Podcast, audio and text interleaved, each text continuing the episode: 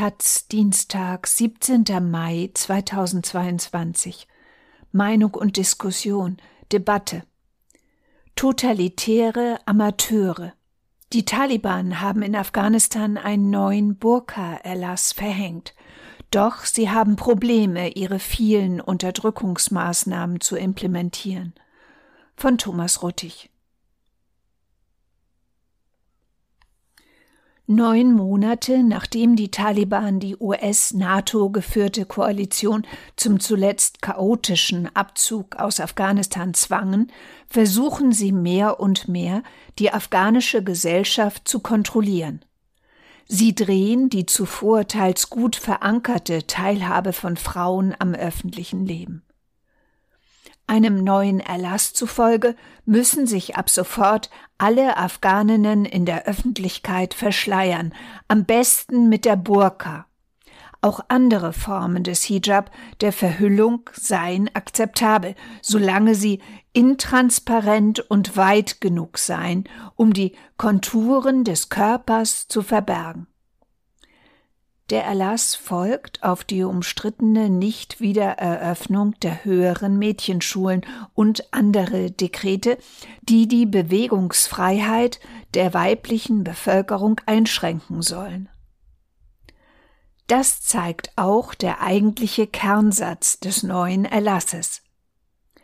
Nicht ohne Grund das Haus zu verlassen, ist die erste und beste Methode, die Scharia-gemäße Verhüllung zu beachten. Diese Gründe möchten selbstredend die Taliban bestimmen. Und wo sie liegen, macht die schon geltende Alltagspraxis klar. Frauen dürfen noch in ausgewählten Bereichen arbeiten, in denen man ohne sie einfach nicht auskommt. Das sind Kliniken, Schulen und Universitätsklassen für Studentinnen, aber auch Zoll und Sicherheit am Flughafen sowie die Polizei. Frauen müssen ja kontrolliert werden zum Teil wohl Banken und Nichtregierungsorganisationen sowie Teile der Privatwirtschaft. Nun aber eben vorschriftsmäßig verschleiert, nicht etwa nur mit Kopftuch und in Begleitung eines Macham, eines männlichen Verwandten auf dem Arbeitsweg. Die UNO sieht in dem Erlass eine neue Qualität. Erstmals handelte es sich um eine formale Direktive, nicht nur eine Empfehlung, wie bei vorherigen Anordnungen. Die UNO geht davon aus, dass sie umgesetzt und durchgesetzt werden wird. Mit dem Erlass beginnt die zweite Taliban-Herrschaft langsam aber stetig zur bürokratisch regulierten Diktatur zu gerinnen. So jedenfalls die Intention der Taliban. Einen solchen totalitären Anspruch umzusetzen, haben die Taliban während ihrer ersten Herrschaft 1996 bis 2001 schon einmal versucht.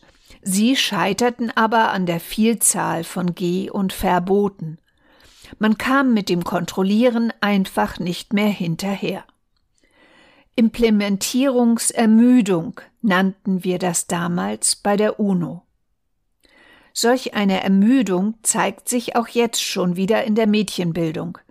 Mindestens drei norwegische und deutsche NGOs berichteten in den letzten Tagen, dass sie in mehreren Provinzen auch Mädchenschulen über Klasse 6 weiter betreiben, und zwar mit Genehmigung des Taliban Bildungsministeriums. Das ist besser als gar nichts, aber eben auch nicht mehr als ein paar Nischen. Ob auch das neue Dekret wirklich überall und immer um und durchgesetzt wird, kann man noch nicht sagen. Klar ist, um die Positionen der Taliban zu Kleidungsfragen wissend, besorgten sich viele afghanische Frauen, die sich bisher lockerer gekleidet hatten, bereits unmittelbar nach der Machtübernahme der Taliban Burkas. Anfang der Woche war aus Kabul zu hören, dass sich zumindest in den von schiitischen Hazara bewohnten Stadtteilen die jungen Frauen noch nicht an den neuen Erlass hielten.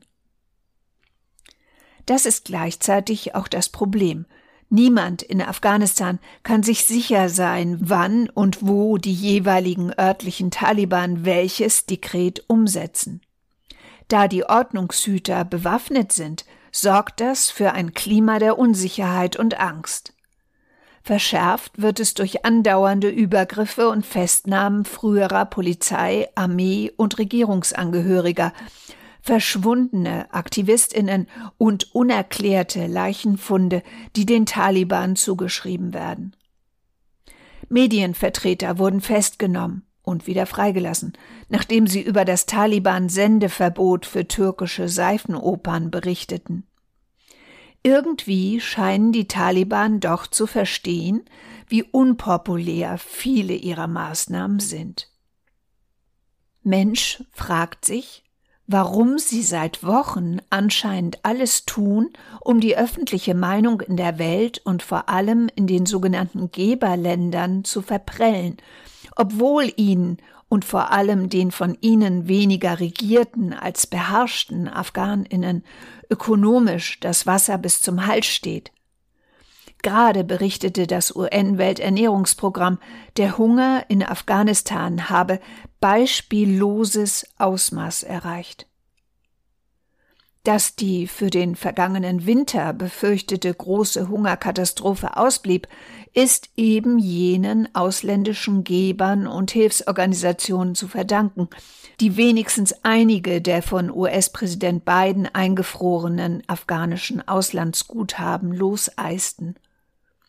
Der für Moral zuständige Vizeminister Khaled Hanafi steuerte kurz nach dem Verhüllungserlass folgende Antwort bei.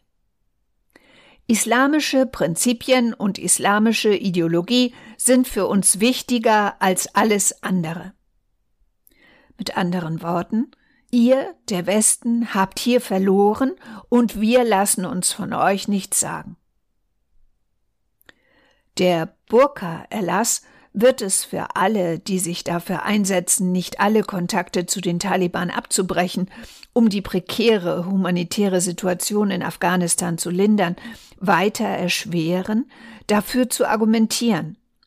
Das schließt ein, mit den Taliban zu verhandeln, die afghanische Zentralbank so unabhängig von ihrer Regierung zu machen, dass über sie diese Hilfsgelder ins Land geleitet werden können. Das letzte Wort hier soll die schon länger in Deutschland lebende und lehrende, aus Afghanistan stammende Hochschullehrerin Yasamin Ulfat haben. Sie wies auf Twitter Medienkommentare zurück, der Verhüllungserlass sei die harscheste Taliban-Maßnahme gegen Frauen bisher. Sie schrieb, die Schulbildung wegzunehmen und die Bewegungsfreiheit der Frauen einzuschränken, ist weitaus schlimmer als ein Schleier.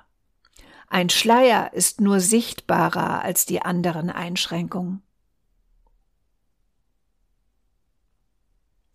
Thomas Ruttig war von 2000 bis 2003 bei politischen UN-Missionen in Afghanistan und nahm an manchmal erfolgreichen Verhandlungen mit den Taliban teil. Heute ist er als Afghanistan-Analyst ständiger Taliban-Watcher.